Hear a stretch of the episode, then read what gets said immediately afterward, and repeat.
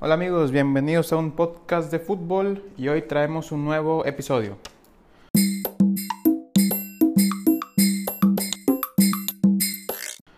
Hola amigos, ¿cómo les va? Les habla su amigo Chelo. Gracias por escucharnos en un nuevo episodio de un podcast de fútbol.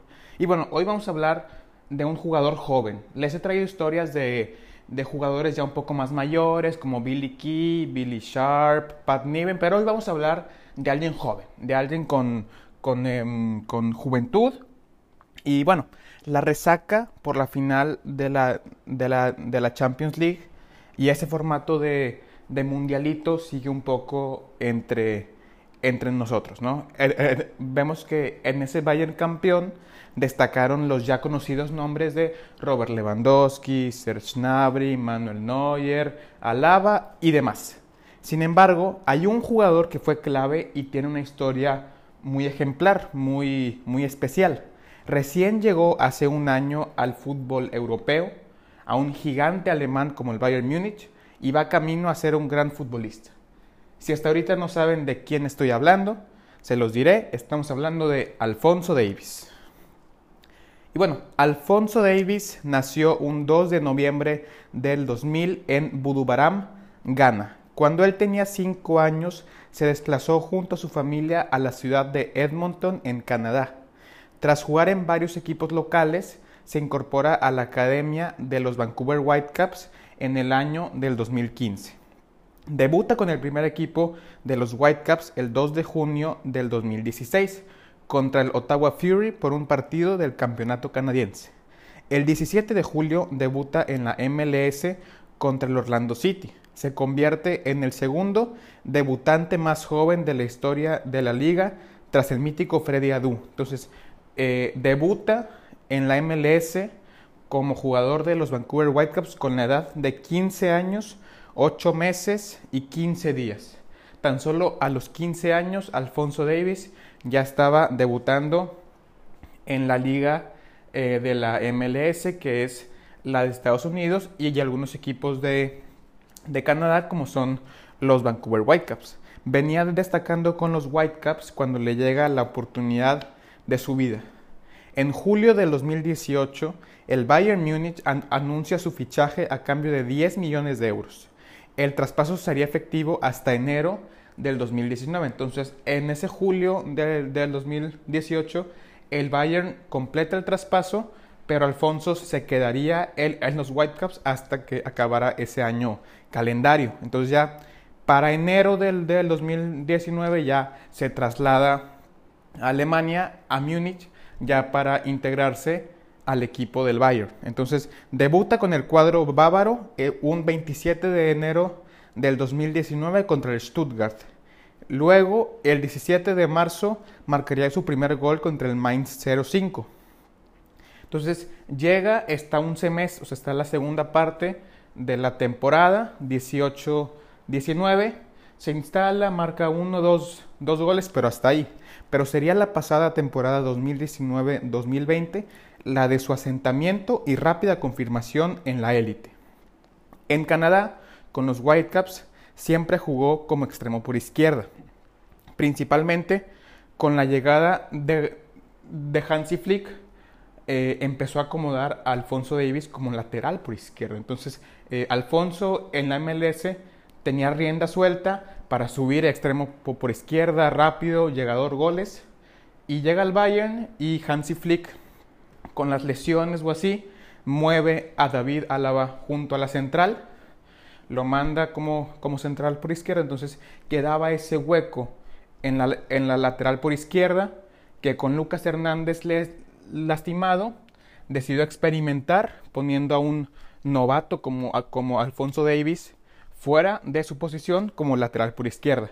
Claro que ayuda que ser lateral por izquierda de un Bayern que normalmente es el que domina, es el que propone en sus partidos en la gran mayoría de los partidos de la Bundesliga. Entonces, eh, siendo el Bayern el que propone, el, que tiene el balón, realmente Alfonso de Davis puede subir mucho por esa banda izquierda, combinarse con los hombres de más arriba, como se vio en varios goles de esta pasada temporada.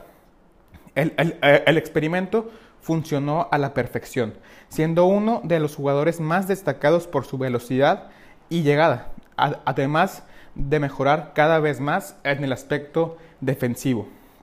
Ganó la Bundesliga y la Pokal, o sea, hizo doblete de liga y copa en Alemania, además de, ser nombrado novato desde el año en la Bundesliga y también rompió el récord de velocidad máxima registrada por un jugador en la Bundesliga, eh, llegando a marcar 36.51 kilómetros por hora, superando los 36.49 de Akraf Hakimi. Entonces, eh, desde que se empezó a registrar estos, em, estas velocidades máximas que fue en, en 2011, eh, Alfonso marcó la em, velocidad máxima en la Bundesliga con 36.51 kilómetros por hora. Hace poco firmó una extensión de su contrato hasta el 2025. Y por si no fuera poco, hace eh, tan solo unos días salió campeón de la UEFA Champions League con el Bayern con apenas 19 años. Entonces llega muy joven a un Bayern, se hace con el puesto de titular de una posición que no era la suya y hace un triplete en su primera temporada completa como jugador del Bayern. Y bueno, todo esto suena muy bien, suena mucho éxito o así, pero hay algo más que hay que contar dentro de la vida de Alfonso Davis.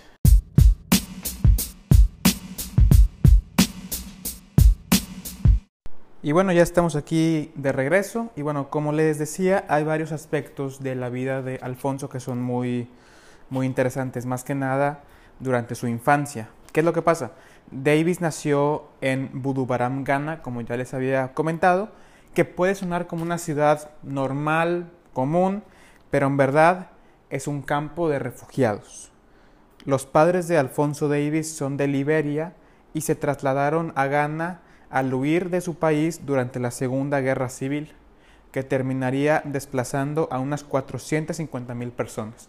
Entonces, Alfonso Davis nace en un campo de refugiados. Entonces, eh, pues sí, o sea, no nace en un hogar eh, tranquilo, común, no. Pues nace, eh, nace en Ghana porque sus papás, siendo de Liberia, tienen que huir de Liberia por la Segunda Guerra Civil que se había suscitado en el país liberiano. Davis y su familia van a Canadá como refugiados, como parte de ese apoyo y programas de acogida de, refugiados que tiene el gobierno em, canadiense. Rescato un extracto de un artículo que publicó la Bundesliga, en, en donde el padre de Alfonso Davis dice lo siguiente. Fue difícil vivir porque a veces la única manera de sobrevivir era, era si cargabas con armas. No teníamos ningún interés en disparar armas, por lo que decidimos escapar de ahí. Había un programa de restablecimiento y había que llenar ciertas formas.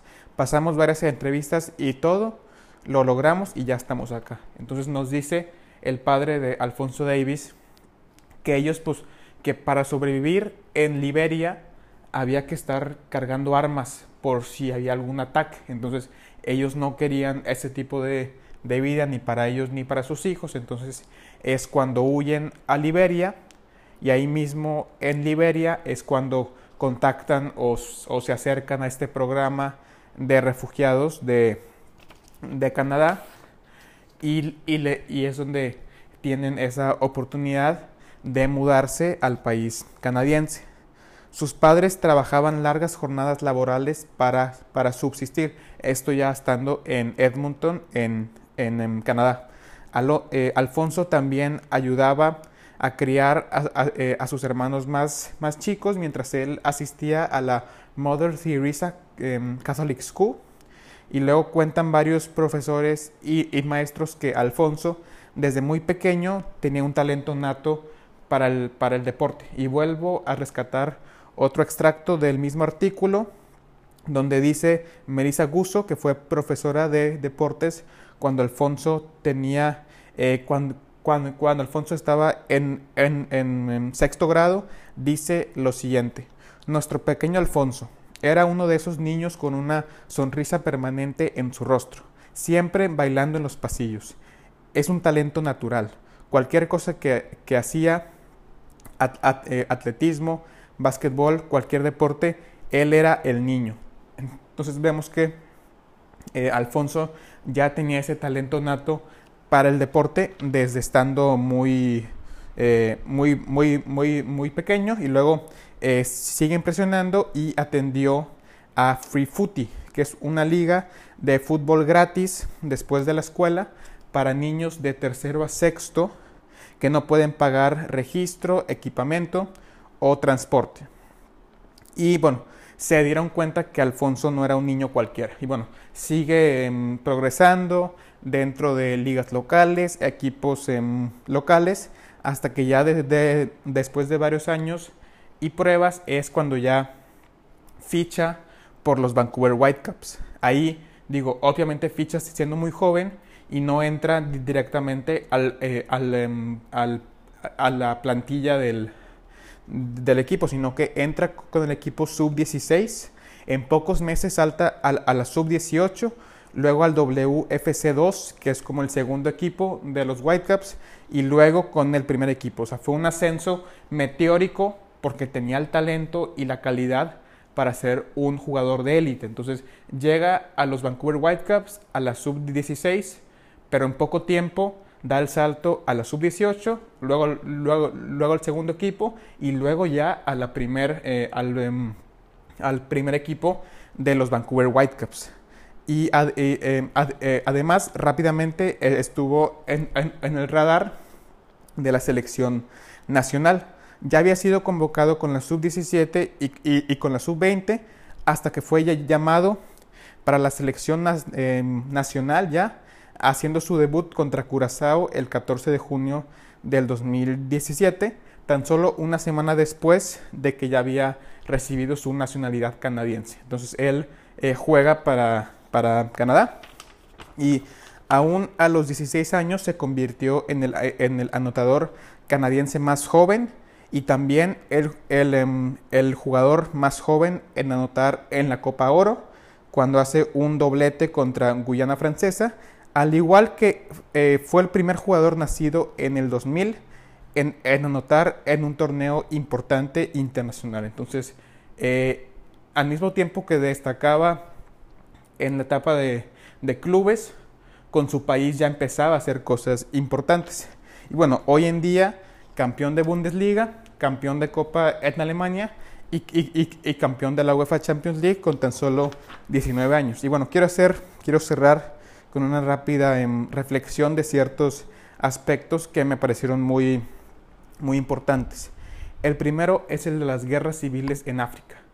Eh, África es un continente eh, complicado que poco a poco va, em, va creciendo, pero el pasado de, de, África ha sido muy golpeado por guerras civiles.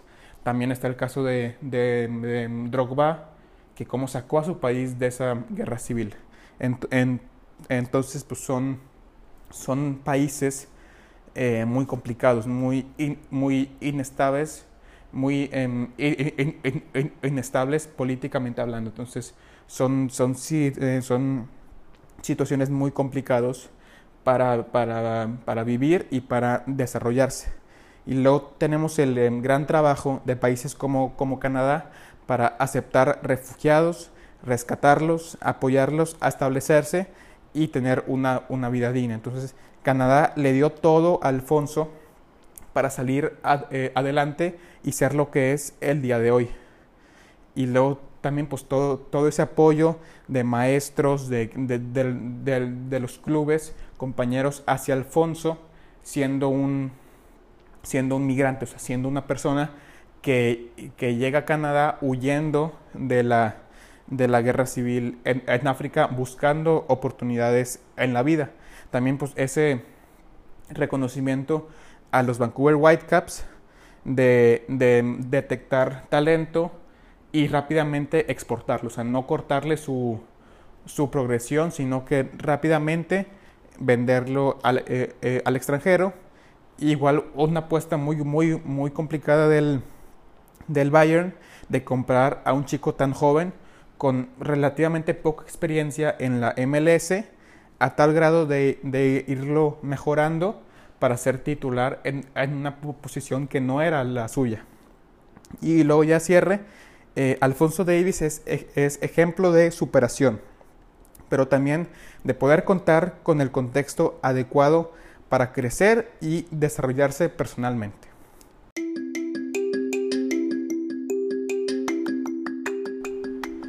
Y bueno, eh, hasta aquí el capítulo del día de hoy. De nuevo cuenta, muchas gracias por escuchar y por su apoyo. Sin ustedes del otro lado esto no sería viable. Y les anuncio que con los episodios de, la semana pasada ya hemos llegado a las eh, mil reproducciones. Entonces muchas gracias por, por su apoyo. Eh, ha sido un proyecto muy, muy entretenido para mí, que espero que, que les guste y que lo puedas seguir haciendo por, por mucho más tiempo. Recuerden que nos pueden escuchar tanto en Spotify como en Apple Podcast, como en Google Podcast, en anchor.fm y en internet. Si, ponen un podcast de, fútbol, Marcelo González Meyer, les, les saldrán las opciones para escucharlo. Recuerden que estamos en Instagram como arroba un podcast de fútbol y yo como arroba chelo gzzm, tanto en Instagram como en Twitter. Y sin más, nos vemos en el siguiente episodio.